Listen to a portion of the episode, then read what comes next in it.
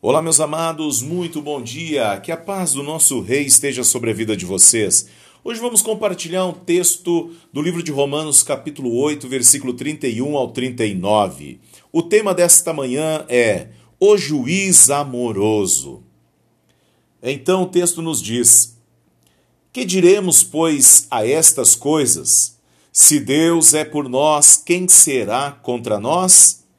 Aquele que nem mesmo a seu próprio filho poupou, antes o entregou por todos nós, como nos dá, não nos dará também com ele todas as coisas? Quem tentará acusação contra os escolhidos de Deus? É Deus quem os justifica. Quem os condenará? Pois é Cristo quem morreu, ou antes quem ressuscitou dentre os mortos, o qual eita de Deus e também intercede por nós? Quem nos separará do amor de Deus? A tribulação, ou a angústia, ou a perseguição, ou a fome, ou a nudez, ou o perigo, ou a espada?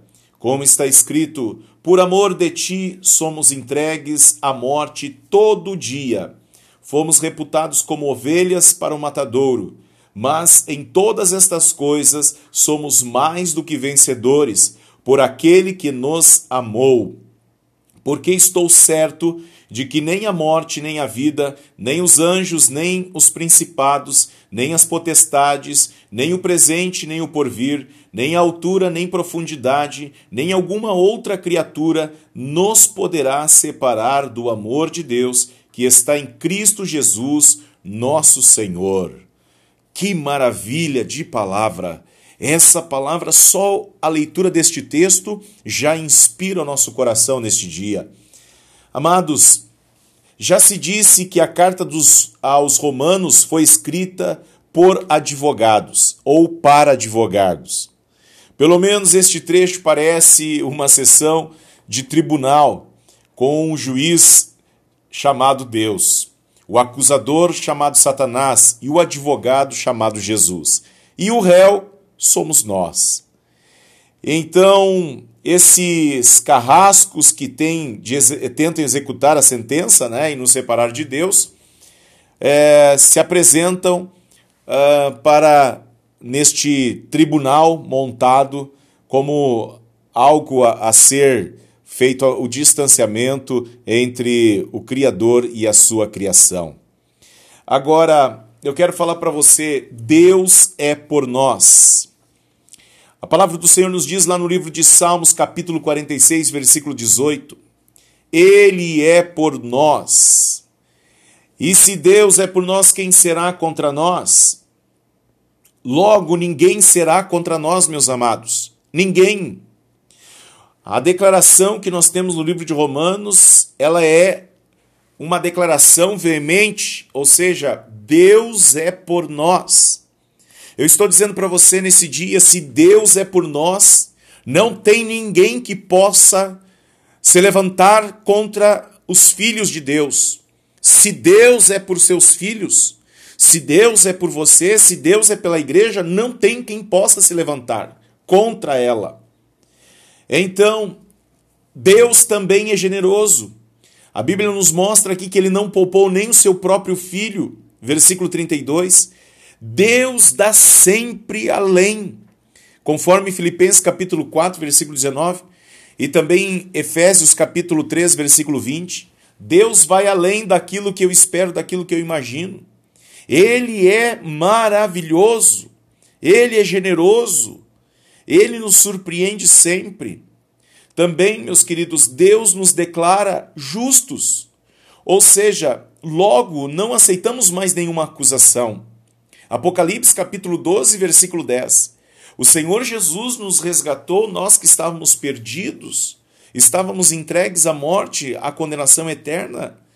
A Bíblia nos diz: se o Filho vos libertar, verdadeiramente sereis livres. A obra que Jesus fez na cruz foi completa. A obra que Jesus realizou na cruz, meus irmãos, foi consumada.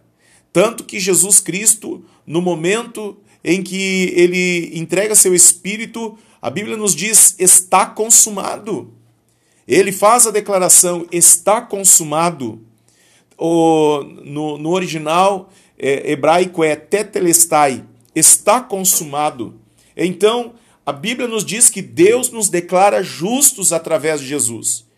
É como alguém que tinha uma condenação e vai na frente de, do juiz, e o juiz, então, ali, é, ele tem na sua mão a autoridade para absolver. Então, só que nós temos o acusador. E a Bíblia nos diz que Jesus, ele é o nosso advogado que vai fazer a mediação entre nós e o nosso Deus. Então, meus queridos, Jesus Cristo, através da sua morte na cruz, nos declara justos. Então não há mais uma condenação contra a nossa vida. Eu não sei o que você fez no passado. Eu não sei o que você fez até o momento de você se arrepender dos seus pecados. Mas eu quero dizer para você que a partir do momento que você entrega a sua vida a Jesus, a partir do momento que você confessa Jesus Cristo como Senhor e Salvador, tudo aquilo que ficou para trás é sepultado, é colocado no mar do esquecimento. O Senhor não vai se lembrar mais. Deus te declara através de Jesus Cristo justo.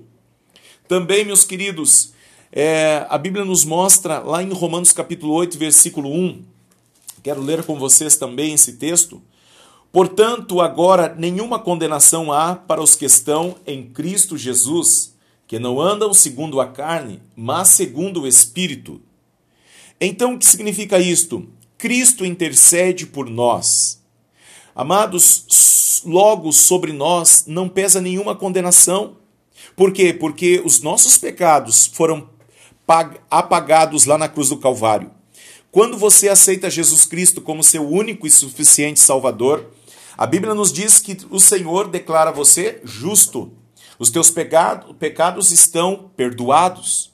Então Deus não vai mais agora condenar você pelos seus pecados. A partir de então você abandona a vida é, pregressa, a vida errada, a vida é, em pecado, e você agora se volta para o caminho de Deus. Você tem Jesus Cristo, e através do seu amor incondicional, através da sua graça, você é aperfeiçoado é, como a palavra de Deus nos diz. Né? Somos aperfeiçoados em Cristo, logo produzimos fruto, descritos lá em, em Gálatas capítulo 5, versículo 22. O Senhor Jesus em nós transforma nosso ser. É, e ele transborda, e a Bíblia diz que do nosso interior fluirão rios de água viva. Também, queridos, para finalizar, Deus nos amou, e é por causa do amor que nada pode nos separar do amor de Deus, da graça do Senhor, do poder, da, da manifestação que o Senhor tem para nós. Então, queridos, a Bíblia nos diz que ele cria uma unidade, a Bíblia nos transforma, transforma em pessoas humildes, ele nos perdoa, ele nos leva a viver uma vida em cooperação sobre o seu reino, sobre o seu, o seu desejo que é que os perdidos se convertam e encontrem a salvação. Ele nos leva a uma vida de santidade, de graça, de crescimento e de participação no seu reino. Deus, meus irmãos, Ele quer fazer com que nós tenhamos a consciência que Ele é um juiz amoroso. Então, há muitas coisas que nos separam, pessoas, ideias, é, pobreza, riqueza, interesses, raça, língua, mas a mais triste separação é a provocada pelo pecado. Romanos capítulo 3, versículo 23. Porque o salário do pecado é a morte, mas o dom gratuito de Deus é a vida eterna. Amados, Deus deseja que nós sejamos salvos. A palavra do Senhor nos diz em Romanos 3, 23: porque todos pecaram e destituídos estão da glória de Deus. Aleluia.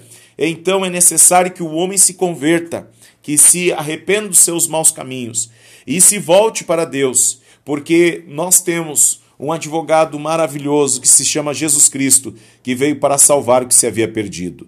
Nós, como réus, merecedores de condenação, só podemos agradecer com toda a nossa vida ao juiz que foi clemente conosco Louvemos ao grande amor de Deus manifestado lá na cruz do Calvário. Deus abençoe a todos, queridos, e terminamos assim, né? Eu oro por você e você ora por mim. Vamos orar agora? Querido Deus e amado Pai, bendito seja teu nome. Eu te louvo e te agradeço por esse dia maravilhoso.